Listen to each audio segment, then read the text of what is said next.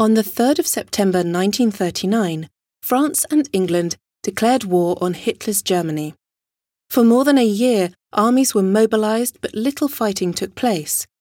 This all changed when Germany invaded France in May 1940. Within a few weeks, the French defences collapsed, and Marshal Pétain, appointed as head of government, signed an armistice with the German authorities on the 22nd of June.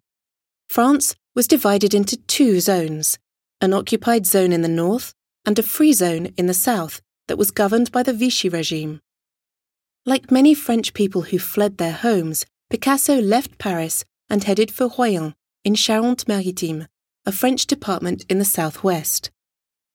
During this period of introspection in the studio of his villa called Les Voiliers, Picasso painted a number of tortured portraits of monstrous figures, deformed features and dark colours dominated his work around this time. Picasso produced around 750 works in Royan, including this Woman's Head. Anxiety emanates from this painful portrait, which might be modelled on Dora Maar. In this work, Picasso uses the colours of the Nazi uniform. You can see an example of this uniform displayed behind you.